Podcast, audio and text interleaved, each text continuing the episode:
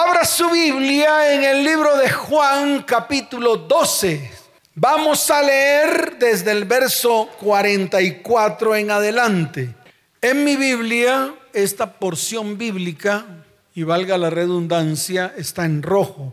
Cuando en mi Biblia está en rojo, quiere decir que Jesús fue el que habló o Jesús fue el que la declaró. ¿Cuántos dicen amén? Muy bien. Dice la palabra del Señor. Jesús clamó y dijo. ¿Quién lo dijo? ¿A manera de qué? De clamor. O sea, fue una expresión en tono alto para que lo escucharan todos. Si clamó fue porque lo hizo a gran voz. Si clamó fue porque quería, anhelaba que todos los que estaban alrededor de él le escucharan de una manera clara. Hoy Dios a través de esta palabra se lo quiere mostrar a usted de una manera clara. ¿Cuántos dicen amén? Dice la palabra, el que cree en mí, el que cree. Muy bien, ¿cuántos de los que están aquí creen en él? Levante la mano. Eso. O sea que ahí estamos de acuerdo. Ahí estamos qué? Claro, los que están aquí están de acuerdo. Todos estamos de acuerdo que creemos en Jesús. ¿Cuántos creen en Jesús? Claro. Amén. Y dice la palabra, el que cree en mí, no cree en mí. Cuando yo lo comencé a leer, de verdad, de verdad me dio susto, porque no seguí leyendo, yo me quedé paralizado ahí. El que cree en mí, no cree en mí. Yo dije, uy, Dios mío, esto es una nueva doctrina, esto es algo nuevo en la palabra. Pero tuve que seguir leyendo para poder entender el trasfondo. Porque ese es el problema de nosotros. El problema de nosotros es que leemos la palabra hasta donde nos conviene, pero de donde no nos conviene, o no la leemos o no la saltamos. Hoy precisamente vino un varón que está en este lugar y me dijo, pastor, nosotros éramos así. Antes de venir a su iglesia, nos mandaban a leer la Biblia en la iglesia donde yo asistía. Amén por eso. Pues eso es lo que hacen. Le ponen a leer la palabra, lo entrenan como líder o como discípulo. Pero pastor, cuando yo veía que lo que decía la palabra no me convenía, me lo volaba. ¿Qué hacía este varón? Claro, lo saltaba. Decía, no, esto a mí no me conviene. Esto lo estoy haciendo en mi vida y como no me conviene, yo prefiero ni siquiera leerla. Y eso es lo que nos pasa. O también cogemos la palabra y la leemos hasta cierto punto porque de ahí en adelante no me conviene. Pero yo quiero, escuche bien, que esta palabra que está escrita la leamos de una manera diáfana. El Señor quiere en esta noche que usted medite y reflexione un poco en lo que dice esta palabra. Entonces voy a seguir leyéndola. Dice, el que cree en mí no cree en mí. Hay quedé paralizado, pero continúa y dice, sino en el que me envió, sino en el que cree. O sea, el que cree en mí no cree en mí, sino en el que me envió. ¿Quién envió a Jesús? Claro, el Padre Dios. Entonces vuelvo y le repito, si usted cree en Jesús, no cree en Él, cree en el que lo envió. O sea, ¿cree en quién? Muy bien. ¿Hasta ahí le quedó claro? No, pero es que yo también creo en Jesús. Amén. Es que ahí no está excluyéndolo. Ahí lo que está diciendo es que cree tanto en Él como en aquel que lo envió. ¿Cuántos dicen amén? Ahora, Jesús habla de una manera muy preciosa del que lo envió, de su Padre. Y es la primera cosa que tenemos que comenzar a hacer. Si hablamos de nuestro Padre terrenal, el que nos concibió a través de su semen, sería bueno que usted comenzara a honrarlo. Así no lo conozca, así no esté a su lado. Comience a honrarlo. Y de esa manera podrá honrar al que envió a Jesús. ¿Y de esa manera qué? Porque uno de los problemas graves que tiene la iglesia de hoy es que como no hay papás en las familias, pues la iglesia no tiene una buena relación con el Padre Celestial. Y eso es algo que la iglesia tiene que comenzar a restaurar. Por eso le digo, y se lo digo de una manera clara a toda la iglesia, si usted quiere tener una buena relación con el que envió a Jesucristo, qué bueno que usted comience a honrar y a bendecir a su Padre terrenal. Porque si no honra a un Padre terrenal, cuánto menos va a poder honrar a un Padre que no ve y que es espiritual. Entonces comencemos por ahí. Como tarea para todos, es una tarea personal que usted tiene que hacer. Y no es una recomendación ni una información, es un mandato. Y está en la palabra. La palabra habla de honrar a padre y madre. Y tendrás largura de días. Y todo lo que hagas te irá bien. Y todo lo que hagas, ¿qué? Te irá bien. Entonces, aplique este principio. Número uno, para que tenga largura de días. Y número dos, para que todo lo que haga le vaya como. Dígalo fuerte, le vaya como. Muy bien. Verso 45. Y el que me ve, el que qué, ve al que me envió. El que me ve, ve a quién? Al que me envió. Hoy tal vez usted no puede ver a Jesús como los que estaban alrededor de Jesús lo pudieron ver. ¿Es una verdad o no? Claro, es una verdad. O sea, físicamente nosotros no podemos ver a Jesús. ¿Por qué? Porque ciertamente Él es espíritu. Y la única manera de verlo es a través de su, a través de su espíritu. La única manera de que usted pueda ver a Jesús en espíritu es que usted lo vea a través de su qué. Claro. Y esto también le tiene que quedar claro. Si no le queda claro, va a ser muy difícil que usted sea cristiano. Porque el más grande de todos los problemas de la iglesia hoy es que no conocen a su Dios, no tienen relación con Él. Y no lo conocen precisamente porque no lo pueden ver. Pero ¿sabe por qué?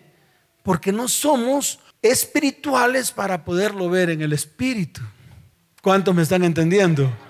De pronto usted no lo entiende porque nadie le ha predicado de esto. Pero es necesario que alguien le predique, que alguien le diga, que alguien le enseñe para que usted vea la cantidad de conceptos que el hombre ha introducido dentro de la iglesia que no le han servido para nada, que simplemente son postines, teologías y teorías de hombres, métodos de hombres que no te llevan por el camino correcto. Hoy tú tienes que aprender a ir por el camino correcto. Si tu espíritu no crece, no podrás ver a alguien que es espíritu. En este caso, no podrás ver a Jesús. ¿Cuántos dicen amén? ¿Dónde más lo puedes ver? ¿Dónde más puedes mirar su carácter? ¿Dónde más podrás conocerle? Entonces yo te diría algo, aquí en la palabra lo puedes conocer. Pero vuelvo y te repito, no porque la palabra sea física, sino porque la palabra es espiritual. La palabra es que mis palabras, dijo él, son espíritu y son vida. Mis palabras son espíritu y son verdad. Mis palabras son qué? Dígalo fuerte, mis palabras son qué? Se acabó el lío. ¿Qué es lo que no entendemos? Si ve que las cosas carnales, mentales, almacenados en nuestro cerebro, no sirven para desarrollar mi relación con Dios. Lo que sirve para desarrollar su relación con Dios es a través de su corazón. Y en el corazón está su espíritu con el cual puede comunicarse con Él, conocerle y verle. Y cuando usted lee la palabra que es espíritu y es vida, que es espíritu y es verdad, entonces el Señor se le revelará su vida en espíritu. ¿Cuántos dicen amén? Ay, pastor, hay una interrogación en mi cara. Algún día tiene que aprender. Algún día tiene usted que desaprender. Algún día tiene que usted tomar la decisión de quitar y arrancar de su vida la cantidad de basura espiritual que han introducido a su mente y a su corazón para poder abrir los ojos y ver la realidad de la palabra. ¿Qué va a haber aquí? Dígalo fuerte, ¿qué va a haber? Claro, la realidad de la palabra, porque se le abren sus ojos espirituales y comienza usted a crecer y comienza usted a avanzar en la vida cristiana. Y las promesas que vienen a través de su palabra comienzan a hacerse vida y verdad en su vida. Y usted comenzará a experimentar una vida de bendición, que es lo que al final el Señor anhela con todo su corazón. ¿Qué anhela el Señor para usted si no son las cosas buenas, agradables y perfectas? ¿Cuántos dicen amén? ¿Cuántos dicen amén? Dele fuerte ese aplauso al Señor.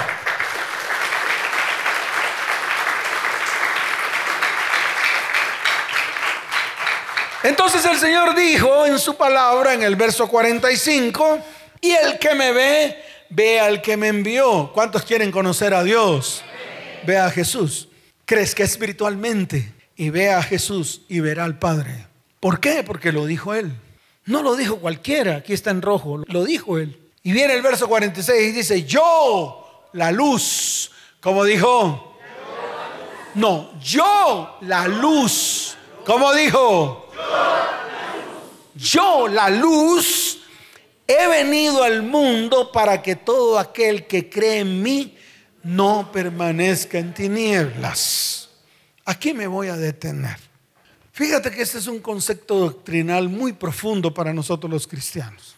Y es la pregunta que yo siempre le hago a todos, hombres, mujeres, jóvenes. Si en tu vida hay tinieblas, ¿cómo puedes decir tú que crees en Él? Cuando el mismo Señor dice que el que cree en mí no vivirá en tinieblas. Entonces es una claridad, es algo diáfano que tenemos que comenzar a mirar en nuestras vidas. Si en su vida hay tinieblas, ¿cómo me va a decir que cree en Él? Si Él es luz. Quiere decir que la luz no está en usted. ¿Y en usted quién está o qué está? Pues las tinieblas. Es así de fácil. Si su área sexual es una área inmunda, en tinieblas, pues ahí no puede estar el Señor. ¿Por qué? Porque Él es luz. Y precisamente Él vino a quitar las tinieblas.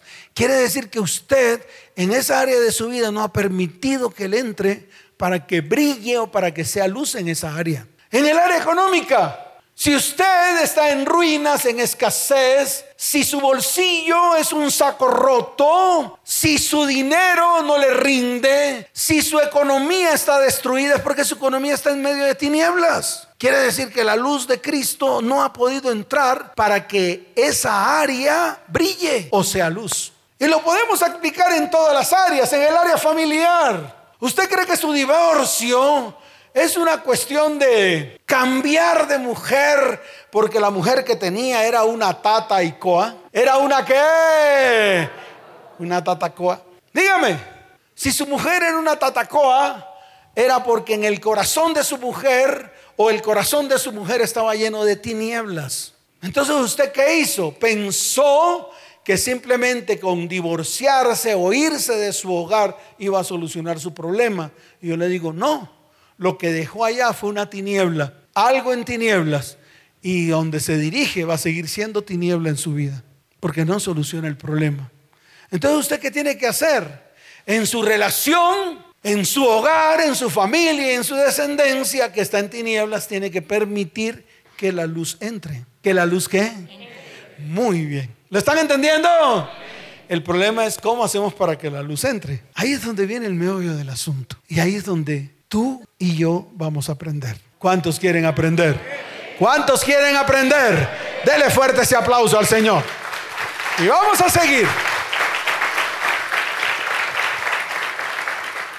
Al que oye mis palabras, al que cae, dígalo fuerte, al que cae, al que oye mis palabras y no las guarda, yo no le juzgo, porque no he venido a juzgar al mundo, sino a salvar al mundo. Qué versículo tan bonito. Y es el que aplicamos los cristianos.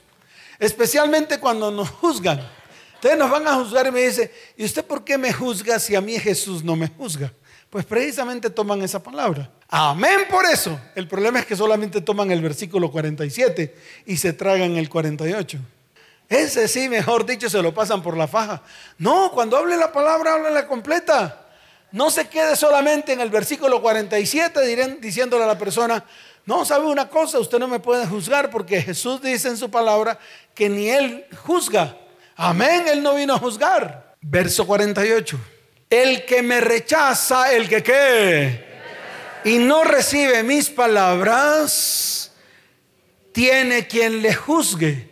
Tiene que las palabras que he hablado. ¿Qué es lo que lo va a juzgar a usted? Se acabó el lío. Ella le juzgará en el día postrero. ¿Cuándo le juzgará? Cualquier día.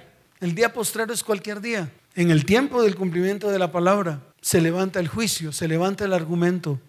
Y ese argumento que se levanta lo juzga usted. ¿Y qué va a pasar con su vida? Viene lo que siempre ha venido, su destrucción. Y le puedo poner varios ejemplos. aquel que entra en adulterio en un hogar. De pronto el primer mes que nadie se dio cuenta, no tiene problemas. Llega a la casa, se limpia. Bueno, no sé, de pronto usted se limpia la lengua. Si esto no le gusta, pues es una verdad. Así no le gusta a usted. Así para usted le resulta incómodo, pero es una verdad que usted tiene que conocer y que tiene que usted confrontarla en su vida, porque eso fue lo que hizo. Tal vez el primer día que se limpió no pasó nada. Esa noche le alcanzó para estar con su esposa íntimamente. Pasa el tiempo, sigue en adulterio.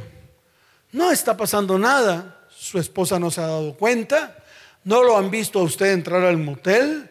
No le han puesto espía. ¿No le han puesto qué? No le han puesto espía. No le han puesto quien lo persiga. Usted llega a la casa temprano porque el momento de su adulterio es de cinco y media a seis y media de la tarde. Entonces puede llegar a su casa a las siete. Calcula antes del pico y placa para que no haya trancones, porque después de las siete y media cipote trancón con su carro. Sabe que su carro lo tiene que sacar en fechas determinadas y se pone de acuerdo con la mujer adúltera para poder adulterar en los momentos en que no tiene pico y placa. Eso es lo que hace. Y esa es una verdad incómoda porque no le gusta a la gente, pero es la verdad de lo que pasa. Entonces en el momento no pasa nada. Usted llega a su casa, tal vez se quita un poquito el perfume, pues obviamente se echa secador en el motel para que no le llegue con el pelito mojado. ¿Con el pelito qué?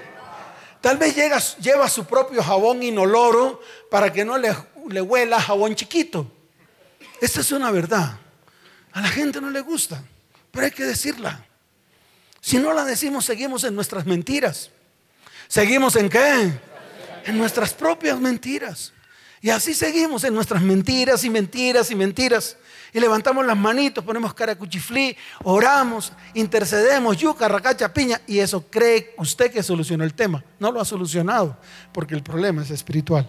El problema es que, el problema es que hay una palabra en el espíritu que lo está juzgando a usted y que lo dijo él. ¿Quién lo dijo? El Señor. Y está en el Espíritu. Y usted está en ese Espíritu. Y el Espíritu lo está redarguyendo a usted. Y yo quiero que lo entienda. Porque esto tiene que quedar claro para su vida hoy. ¿Usted qué está haciendo ahí? Desobedeciendo. ¿A quién? A Dios no. Está desobedeciendo la palabra. La misma que habló Jesús, que más adelante dice que habló su Padre. Y que él habló porque su Padre le habló. ¿Qué no entiende? Llega el momento en que esa palabra, en el tiempo del cumplimiento, en el día postrero, esa palabra se levanta contra usted y comienza a destaparse su inmundicia. Y ya, ¿qué trae? Destrucción, ¿qué trae tinieblas, ¿qué trae oscuridad. ¿De dónde vino la tiniebla y la oscuridad? De desobedecer lo que un día Dios dijo a través de la palabra. ¿Ya entendió cómo es que usted desobedece ¿Y cómo se cumple en el día postrero el juicio de la palabra? Algunos dicen que el día postrero será cuando venga el juicio final. No, no, no, no, no, no, no. El día postrero aquí es en el tiempo del cumplimiento de la palabra, en el tiempo en el cual se levanta el argumento contra usted y la palabra se vuelve contra usted. La palabra misma da testimonio de que lo que usted está haciendo no es correcto ni delante de los ojos de los hombres, ni delante de los ojos de Dios. Y eso se llama desobediencia. ¿Eso se llama qué? ¿Y qué trae la desobediencia? Tinieblas. ¿Qué trae la desobediencia? ¿Qué trae la desobediencia? Claro, tinieblas.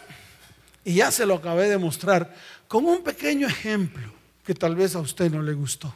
Ahora aplíquelo en todo, en sus estafas, en sus robos, en sus mentiras, en su fornicación. Aplíquelo en todo. Este ejemplo que acabé de dar en todas las áreas de su vida. Por eso es que tiene tareas que hacer. Por eso hoy es un día para aprender. Aprendemos y comenzamos a aplicar. ¿Comenzamos a qué? aplicar. Y por eso el mismo Señor lo declaró.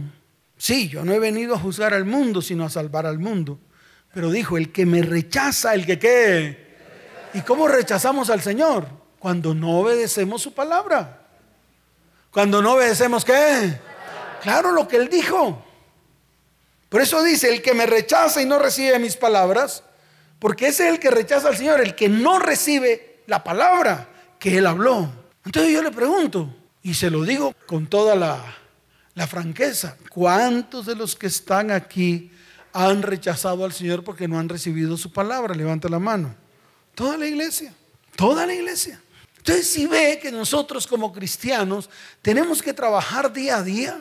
Nuestro cristianismo es un modo de vida. Nuestro cristianismo no es una moda en la vida, es un modo de vida que tenemos que aplicar diariamente. Es una aplicación de la palabra diaria, es una aplicación de la palabra cuando diaria. Y entonces dice, el que me rechace y no recibe mis palabras tiene quien le juzgue. La palabra que ha hablado, ella le juzgará en el día postrero, porque yo no he hablado por mi propia cuenta, yo no he hablado por quién no, el Padre que me envió, ¿quién lo envió?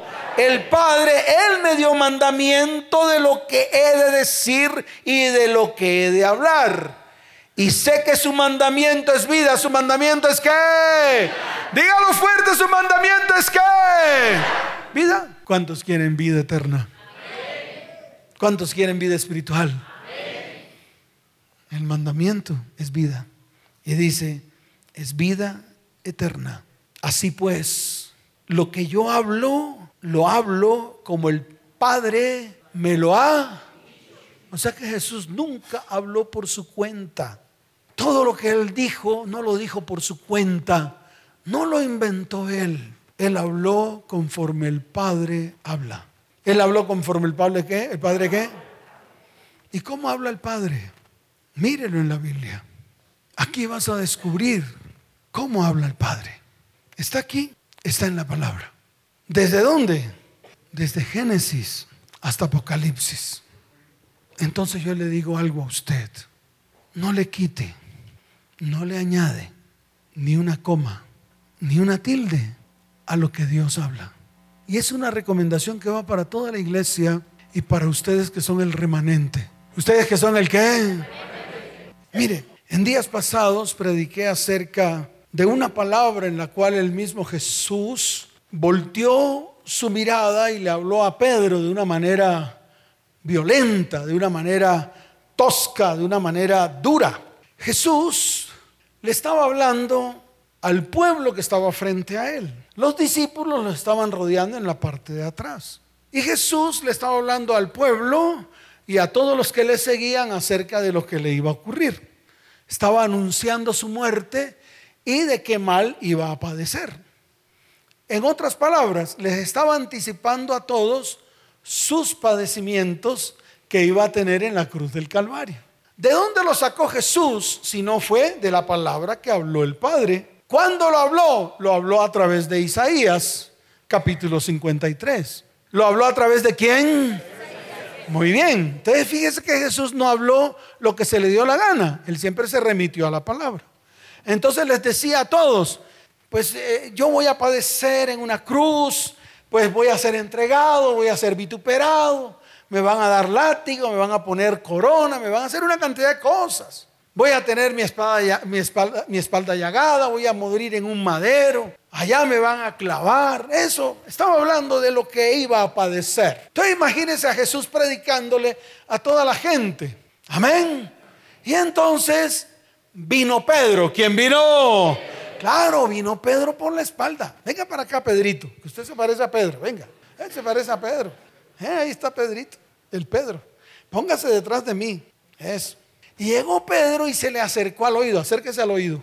Y comienza así como a balbucear. abra la boquita así. Yo le digo que estaba diciendo Pedro. Pedro le estaba diciendo, maestro, maestro, por favor, no te vituperes. Ay, no, no digas que te va a pasar esas cosas. Por favor. Por favor. Dice la palabra que Jesús, que dice allá porque el grito que le voy a pegar lo voy a tumbar. Dice la palabra que Jesús se volteó y miró a Pedro. ¿Qué hizo Jesús? ¿Y miró a quién? Y miró a Pedro. Y no le habló porque sí. No le habló porque se le dio la gana de gritarle. No le habló por lo que incluso Pedro le dijo. No le habló por eso. ¿Sabe por qué le habló? Porque Pedro invalidó, ¿qué hizo Pedro? Invalidó lo que Dios había escrito en la palabra. ¿Y qué pasó con Pedro? Dejó de ser luz para convertirse en... Claro. Y esto usted lo tiene que entender. Entonces, ¿qué le dijo Jesús? Se volteó y dijo, dijo, apártate de mí, Satanás, porque me eres estorbo. Apártate de mí, ¿qué? Porque me eres qué. Y Satanás es el rey de las qué. Pedro se convirtió en tinieblas. Les estoy poniendo el mismo ejemplo de lo que él mismo habló. Y es lo que usted tiene que entender.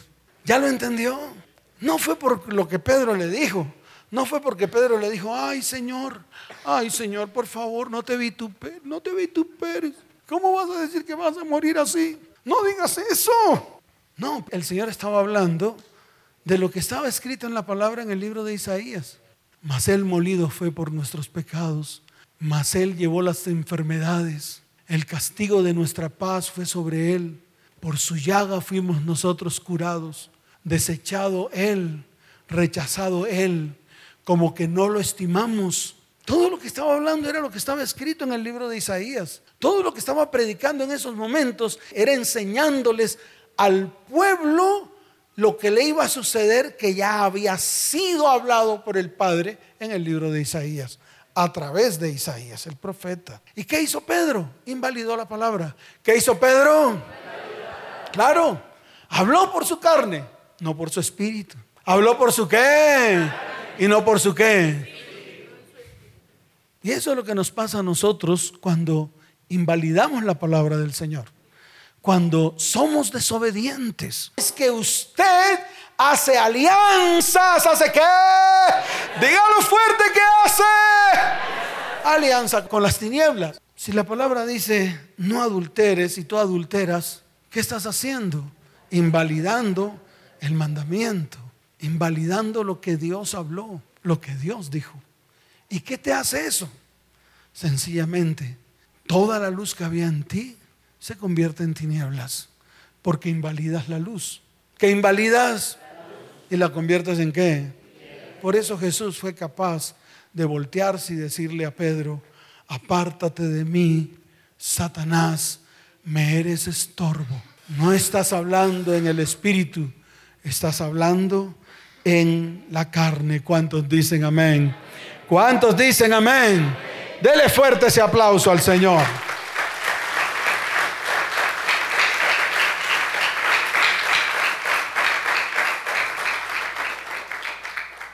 ¿Qué es obedecer? Ahora vamos a la definición para que usted lo entienda.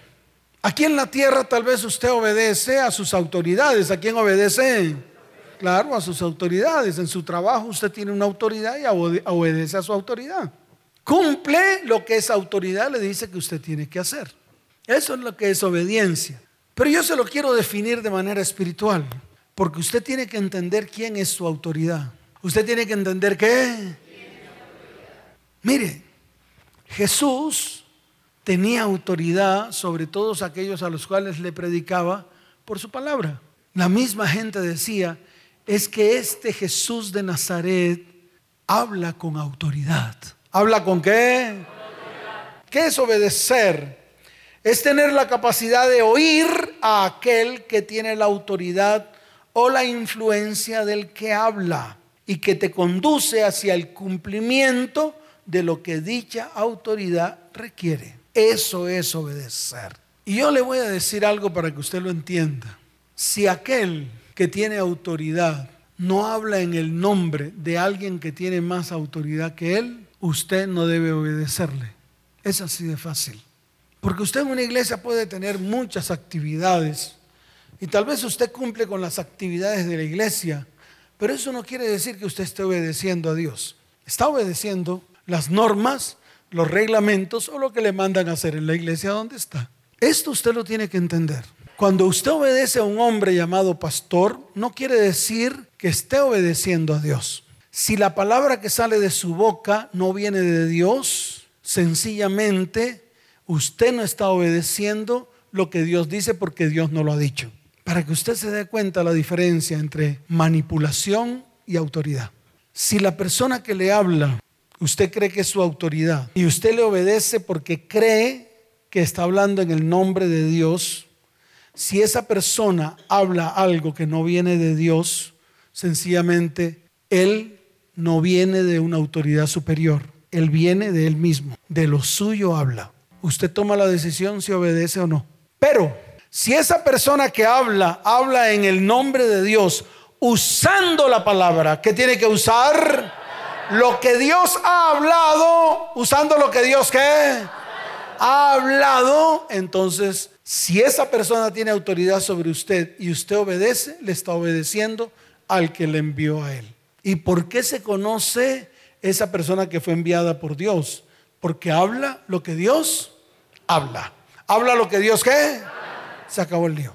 Ay, pastor, eso no me lo enseñaron. Pues apréndalo.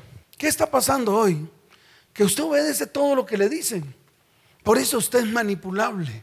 Por ejemplo, cuando un pastor va a recoger la ofrenda y comienza a decirle, ¿cuántos hacen pactos para que Dios le multiplique lo que va a pactar mil veces? Yo prefiero que usted mire en la palabra si lo que está hablando ese viene de parte de Dios. Pero yo le digo algo, lo que ese está hablando no está escrito y si no está escrito no viene de Dios. Entonces usted se convierte en una persona manipulable. ¿Y quién lo manipula? La palabra que está hablando ese, que está hablando de lo suyo y no está hablando de parte de Dios. Esto lo tiene que aprender. ¿Esto qué? Si quiere. Si no, siga como está. Por ejemplo, aquellos pastores que hacen pactar la palabra y entonces viene una persona en una canastica a la cual yo le llamo vieja bruja, porque en eso se, se constituye en una bruja. La misma palabra lo dice la desobediencia es brujería y hechicería. Y cuando yo hablo algo que no está escrito en la palabra, simplemente desobedezco. Entonces imagínense a una persona que está predicando y dice, ¿quién pacta la palabra? Entonces sale la brujita con el canasto, sale la brujita con qué? Con el canasto pidiéndole a ver la plata de quien va a pactar la palabra. Yo le pregunto, ¿dónde está eso escrito? Entonces no viene de Dios. ¿No viene de quién? No viene viene del hombre. ¿Y usted qué se vuelve? Usted se vuelve un ser manipulable y empieza a tocarle las emociones y empieza a tocarle un espíritu inmundo llamado avaricia. ¿Y quién le despierta el espíritu de avaricia que es inmundicia? Aquel que está hablando no de parte de Dios, sino de parte de Satanás. Por eso Jesús le pudo decir a Pedro, apártate de mí, Satanás. ¿Qué le dijo Jesús a Pedro? Dígalo fuerte, ¿qué le dijo Jesús a Pedro? Apártate de mí, ¿qué? Porque lo que estaba hablando Pedro venía de quién? De Satanás, de las tinieblas, contrario a lo que dice la palabra. Entonces la iglesia tiene que aprender a discernir. La iglesia tiene que probar los espíritus. La iglesia tiene que ir a la palabra para ver si lo que el que está aquí está diciéndole a usted una verdad. Por eso yo no hablo de lo mío, hablo de lo que dice la Biblia. Y todo lo que se ha hablado hoy está escrito. Todo lo que se ha hablado hoy, ¿qué? Ahí está en la palabra, lo puede corroborar. Es más, usted mismo lo ha leído en su Biblia. Y con esa palabra yo le enseño. Esa es la palabra que viene a su mente y a su corazón y le enseña a usted para que usted la comience a aplicar. Cuando usted la aplica, cuando usted qué? Dígalo fuerte cuando usted qué.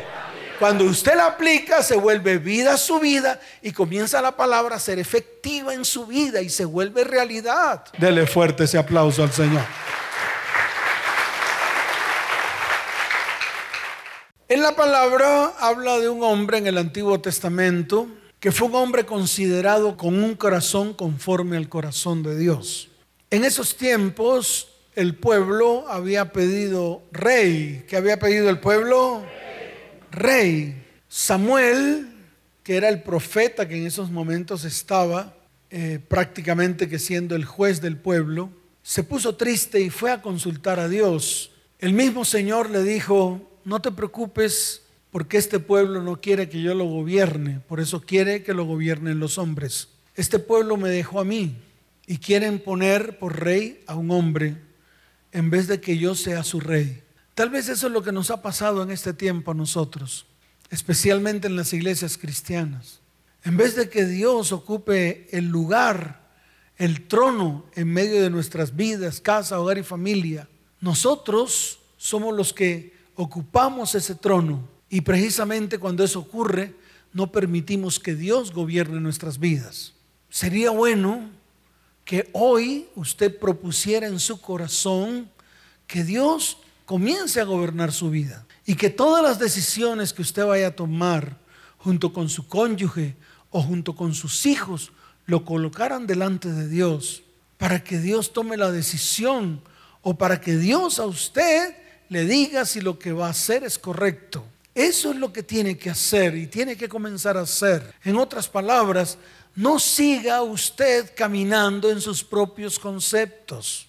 No siga caminando en sus propios principios. Porque si camina en sus propios conceptos y en sus propios principios, sencillamente usted rechaza o ha dejado a un lado la palabra de Dios. Entonces lo primero que hay que hacer es permitir que Dios entre en su corazón y comience a cambiar y a transformar su corazón. Y comience a cambiar y a transformar todo lo que hay en él. Alguien me preguntaba en el Facebook y me decía, pastor, ¿cómo comienzo para que Dios transforme o para que mi corazón sea transformado? Esa pregunta no se puede responder a control remoto. Las personas lo tienen que escuchar. Y yo le quiero decir algo. Coloque la palabra de Dios en su vida y en su corazón. Entrone al Señor en medio de su hogar y su familia. Y no haga nada que no esté escrito en la palabra. En todas las áreas. En el área económica, en el área emocional, en el área sexual, en el área espiritual, en el área física, en todas las áreas. Y déjeme decirle algo, usted tendrá una vida victoriosa. ¿Cuántos dicen amén? ¿Cuántos dicen amén? Y el Señor se lo repitió a muchos de los personajes bíblicos. A Josué se lo dijo. Cumple lo que dice la palabra para que todo lo que hagas te salga bien, para que prosperes tu camino para que todo se cumpla. ¿Para que todo qué? Para que todo se cumpla. Entonces, precisamente en ese tiempo, el pueblo de Israel pidió rey y obviamente eligieron a un hombre llamado Saúl. ¿A un hombre llamado qué? Saúl, eso está en el libro de Primera de Samuel. Ahí está la historia. Usted la puede leer. Allá en su casa usted puede leer la historia de Saúl cuando Saúl es elegido rey Está en el libro de Primera de Samuel capítulo 9. Ahí está la manera como fue elegido. Ahí está la manera como fue colocado en su trono. Ahí está la manera. Ahí está la manera como Samuel tomó un redoma de aceite y la derramó sobre su cabeza y lo besó y le dijo, ¿no te ha ungido Jehová por príncipe sobre su pueblo Israel? Ahí está escrito en el capítulo 10 de Primera de Samuel. Así de sencillo. Pues Samuel comienza a tener algunas acciones militares sobre varios pueblos, pero ocurre algo inesperado, ocurre algo que, algo inesperado. Dios a través del profeta Samuel le dice a Saúl que derrote a los amalecitas, o sea, Amalek, y que derrote a toda su descendencia, en este caso al rey Agag. Y se lo dice de una manera diáfana y clara como está escrita en la palabra. Le dice, Saúl es necesario que derrotes a los amalecitas o amalek y a su descendencia y le muestra la palabra porque ellos se le atravesaron al pueblo de Israel y mataron a los ancianos y a los niños y aquellos que estaban en la cola de toda esa gente que estaba caminando rumbo al Éxodo. Y Dios tenía una cuenta pendiente con ellos. ¿Cuántos dicen amén? ¿Y qué hizo Saúl? Sencillamente Saúl, a pesar de que escuchó, a pesar de que qué, de que escuchó la palabra, lo único que tenía que hacer era obedecer lo que se le había dicho y eso que se le había dicho estaba escrito en la palabra porque Dios lo había declarado. Dios declaró guerra contra Amalek desde el comienzo. Y tomó a un hombre llamado Saúl, el cual fue ungido por rey, para que cumpliera ese propósito. Estoy hablando lo que dice la palabra. ¿Qué estoy hablando? Claro, para que usted entienda, para que usted sepa que es una obediencia absoluta y que es una obediencia relativa. Efectivamente, Saúl salió a la guerra y derrotó al contrincante, al enemigo. Claro que lo derrotó. Claro que los mató a todos. Claro que se enfrentó a todos. Fue valiente. No desestimó ni una sola ni una sola arma, ni un solo, ni un solo militar para que fuese a enfrentarse al enemigo número uno de Dios. ¿Al enemigo número uno de quién? No sé cuál será el enemigo número uno de Dios que está en tu vida. No sé. ¿Por qué no miras? ¿Por qué no miras cuál es el enemigo número uno de Dios que está en medio de tu vida? ¿La mentira? De pronto la fornicación, la pornografía, el adulterio, el robo. ¿Qué será? No sé, usted sí lo sabe, yo no lo sé. Pero cada uno de los que están aquí saben que hay dentro de su corazón que se constituye en el más grande enemigo de Dios, al cual Dios le ha dicho a usted que lo tiene que combatir. Dios le ha dicho a usted que lo tiene que qué. Claro, lo tiene que arrancar de su vida. Los odios, los rencores, la falta de perdón, la amargura, la raíz de amargura, no sé. Las peleas, las disensiones, las contiendas, no sé cuál. Usted sí lo sabe. Usted ha venido aquí precisamente por eso. Porque es necesario que usted se deshaga de sus enemigos que usted comience a obedecer lo que dice Dios en su palabra y a través de esa obediencia Dios le da la victoria, porque aplica lo que dice la palabra, obedece lo que dice la palabra. Saúl lo hizo. A lo mejor Saúl rompió el computador donde estaba su pornografía. Y cuando hablo de Saúl estoy hablando de usted. Tal vez Saúl cogió el celular y lo rompió porque ahí estaban todas las guasaperas y toda la cantidad de conversaciones soeces, cargadas de maldad, cargadas de maldición, cargadas de pecado. Pero su cuenta WhatsAppera nunca la canceló. Y lo que hizo fue ir a la entidad donde le dan el número telefónico, tomó el mismo número, le dieron el mismo chip, compró otro teléfono, lo puso y obviamente todo lo que tenía ahí le vuelve a aparecer. Las conversaciones vuelven a seguir. Eso fue lo que hizo Saúl. Sí, mató a todos, pero le perdonó la vida al rey. ¿Qué hizo Saúl? Y después, ¿qué hizo? Vino el domingo a la iglesia, levantó las manos, cantó. Y como hizo el sacrificio de alabanza, ¿usted cree que eso ya cubrió lo que hizo mal? Y eso fue lo que hizo Saúl. Cogió las vacas, cogió los corderos, cogió los machos cabríos. ¿Y qué hizo? Despedazó unos cuantos, preparó el holocausto y comenzó a arder las vísceras de esos animales y subía olor fragante delante de Dios. Eso lo hizo. Usted vino el domingo, le dijo, Señor, perdóname. Eso fue lo que hizo. O el martes, hoy vino usted con un corazón lleno de arrepentimiento y, dice, cuando el calvo comience a orar, eso yo cierro los ojos, aprieto mis puños, me pongo así con cara de cuchiflí, comienzo a orar y yo me salvo. Y eso fue lo que hizo Saúl. ¿Qué hizo Saúl? Pues cogió los toros, los picó, cogió carbón encendido, colocó los toros ahí, los pedazos de, vísceras y todo lo demás, que era lo que se rendía el holocausto. Y dijo, wow, obedecí, cumplí lo que Dios me dijo que hiciera. Al día siguiente Samuel lo visitó, el profeta, le hizo la visita y tal vez le tocó el hombro, se entristeció en su corazón y le dijo, Saúl, ¿por qué tuviste de a poco la palabra de Dios? ¿Por qué tuviste qué? Y vuelvo a la pregunta para la iglesia. ¿Cuántas veces hemos tenido de a poco la palabra? Y pensamos que con los holocaustos vamos a resolver nuestro problema de desobediencia. Cuando el mismo Señor en su palabra dice que el obedecer es mejor que los. Muy bien.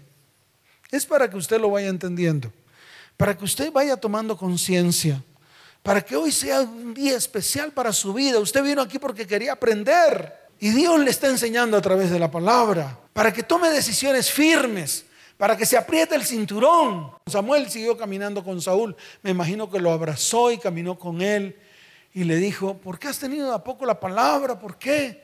¿Por qué no fuiste obediente? Entonces llega Saúl y saca pecho Y dice, ¿cómo así que no he sido obediente si yo obedecí todo lo que el Señor me dijo? Los maté a todos. Es más, tomé los animales y todo lo que ellos tenían y me lo traje para la casa de Dios. Traje mis ofrendas, traje todo, traje todo lo que era de oro y de plata. Y las vacas y los toros ya están en los corrales, ya son del pueblo. Es más, ¿no hueles rico? Si hueles preparé holocaustos para el Señor. Esas vacas y esos toros y machos cabríos que le quité al rey, pues ya los he descuartizado, ya le saqué las vísceras, ya las limpié, ya las coloqué sobre el carbón encendido y ya el humo está subiendo delante de Dios. El humo está subiendo ¿dónde?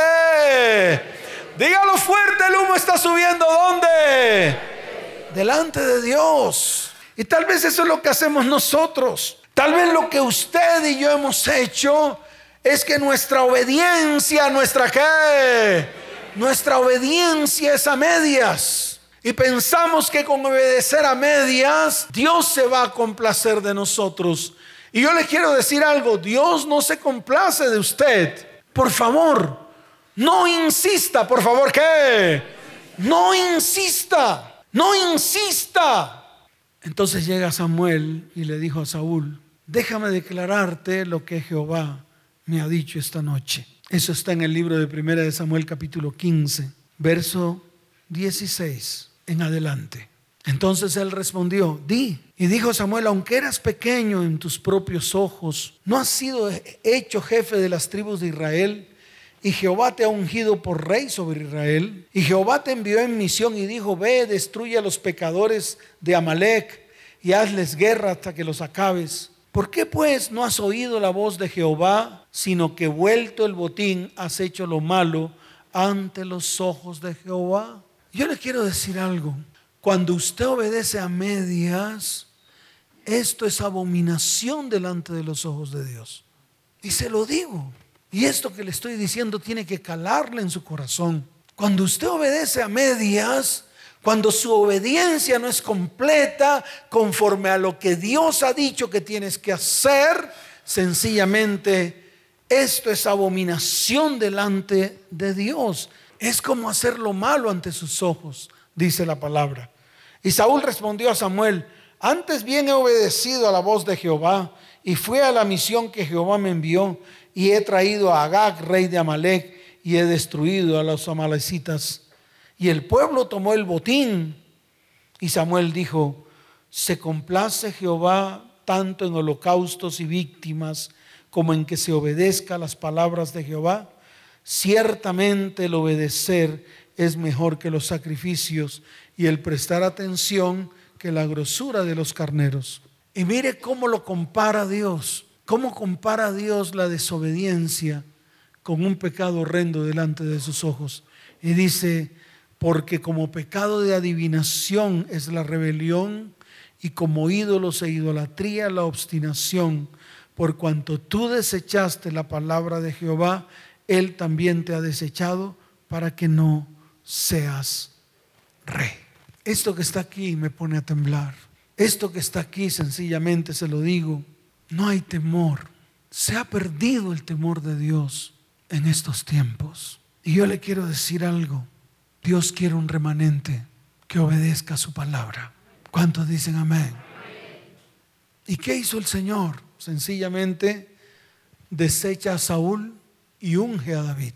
¿Y qué dice Dios del rey David? Dice, he encontrado un hombre conforme a mi corazón, porque este que he encontrado hará todo lo que yo le mande a hacer. Entonces la pregunta para terminar, ¿cuántos de los que están aquí quieren tener un corazón conforme al corazón de Dios? Levante su mano. ¿Listo? Póngase en pie. ¿Qué tiene que hacer? Obedecer. ¿Qué tiene que hacer? Muy bien. Ahora pregúntese qué cosas hay en su vida que no están conforme a lo que dice su palabra. Eso es todo. Porque por ahí es que tenemos que comenzar. La persona que me escribió me dice, ¿cómo hago para comenzar a ordenar todo en mi vida? Pues lo primero que tiene que hacer usted es mirar qué hay en su vida, en su casa, en su hogar y en su descendencia que es contrario a lo que dice la palabra. Y ya, eso es toda la tarea. ¿Será difícil? No es difícil.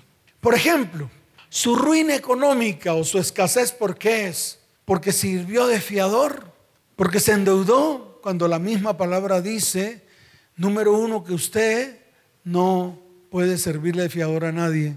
Y en cuanto a los préstamos, la misma palabra dice, no te enlaces con la persona ni le prestes a la persona porque te enlazarás con ella y serás esclavo de ella. Entonces, si hizo eso, usted está en contraposición de la palabra. O sea, todo lo que está en contra de la palabra es tiniebla para su vida y al final lo destruye. ¿Cuántos dicen amén? Por ejemplo, mire si usted está en fornicación. ¿Qué dice el mandamiento? No fornicarás. ¿Qué dice el mandamiento? Si usted está en fornicación, usted está en contra de lo que dice la palabra. Por lo tanto, en esa área de su vida hay una tiniebla. Y esa tiniebla se vuelve contra su vida. Y en el tiempo del cumplimiento de la palabra, entonces se cumple en su vida y lo destruye. Y le estoy poniendo ejemplos. Por ejemplo, las mujeres que han abortado, ¿qué incumplieron? Pues el mandamiento de no matar. Hoy precisamente vino una mujer y me dijo, pastor, con mi esposo tuve dos abortos y fueron provocados. ¿Qué hago, pastor? Le dije, ponte a cuentas con Dios. Y le recordé lo que dice la palabra en el libro de Génesis con respecto a Caín. ¿Qué le dijo Dios a Caín? La voz de la sangre de tu hermano clama a mí desde la... Póngale nombre a ese que mató. Y se dará cuenta que ese que mató está clamando a Dios desde la tierra. Es así de fácil. ¿Qué hizo Caín? negó el haber matado a su hermano. ¿Qué hizo Caín? Nunca le dijo al Señor, sí Señor, yo lo maté. Nunca dijo eso. Él dijo, ¿soy yo acaso guarda de mi hermano? Entonces Dios lo confrontó y le dijo, pues la voz de la sangre de tu hermano clama a mí desde la tierra. Y ese hermano de Caín se llamaba Abel. A ese que mató, póngale nombre y declare delante de Dios al que mató para que no clame más desde la tierra. Y entrégueselo a Él. Y arrepiéntase de lo que hizo. Que lo hizo antes de ser cristiano. ¿Y acaso el cristianismo es el que lo exime a usted de algo? Yo pregunto, ¿es el cristianismo el que le borra a usted el pecado? ¿O es Jesucristo que en la cruz del Calvario hizo el sacrificio para eximirlo y borrarle sus pecados? Entonces el cristianismo no es lo que le borra a usted el pecado. El cristianismo no es el que le quita a usted los juicios. Y eso le tiene que quedar claro. Por eso la religión no lo va a salvar a usted. El postín que usted se pone en la frente de ser cristiano y la moda de hoy no lo va a salvar. A usted lo salva Jesús, el que murió en la cruz. Y eso le tiene que quedar claro. Eso le tiene que quedar. Le estoy poniendo ejemplos para que usted lo vaya entendiendo. Porque el trabajo que usted tiene que hacer tiene que ser un trabajo detallado delante de, Dios. Y esa es la tarea. Esa es la que. Esa es la tarea. Y yo le quiero decir algo. Cuando la termine de hacer, cuando usted entre en obediencia, entonces tendrá un corazón conforme al corazón de Dios. ¿Cuántos dicen amén? Dele fuerte ese aplauso al Señor.